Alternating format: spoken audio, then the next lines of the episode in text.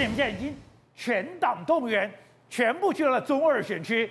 可是这很尴尬哦，如果罢免也就算了，如果罢免不了。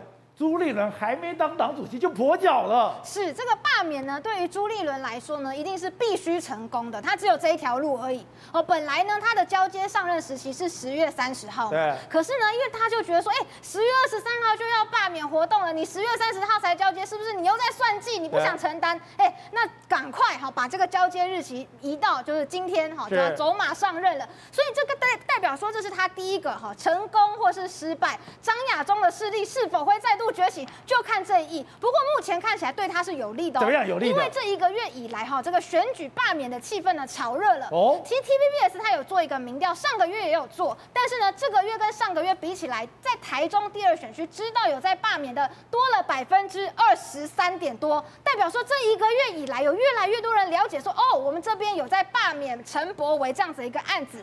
然后呢，他也做另外一个问题嘛，呃，你如果呢你是支持罢免的，然后你一定会去投票的。有多少人？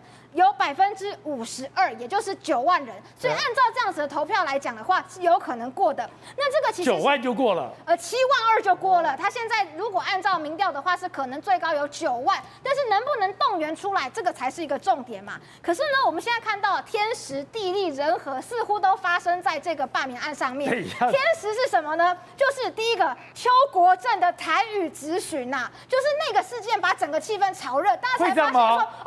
陈柏伟在这个立法院里面这么不给部长面子哦，连民进党的官员都对他那么不爽。然后呢，国民党主席刚选完嘛，所以主席需要一个胜利。最近有很多朱立伦一直去呛三 Q 这样子的画面出来。地利是什么呢？就是吴吴董的《美丽岛电子报》里面有做一个民调，在这一个月以来，中彰投地区对于蔡英文对民进党的支持度掉了多少？百分之十八点九。所以中彰投地区的板块，中彰投对蔡英文是很对民进党是不满的。是，所以这个。地利对于在选区刚好就在中部嘛，所以台中第二选区是否支持民进党的、愿意配合的也变少了。如果是这样的话，它就是一个地利。最后是人和哈，人和是什么？第一个严家投入了，好，在台中国民党经营最久的严宽恒，他去当志工，听说他还去这个举牌的啦，然后放投影片，这些事情他都干。再来呢，民进党要不要投入？他们也很犹豫，因为如果投入的话，好像就要帮这个陈柏惟的一些质询啊、一些法案啊去做背书，所以到现在，民进党自己内部似乎对于要不要全力挺三 Q 还是有点犹豫的。于于是天时地利人和三个因素聚在这个罢免案上面，看起来是有可能过关。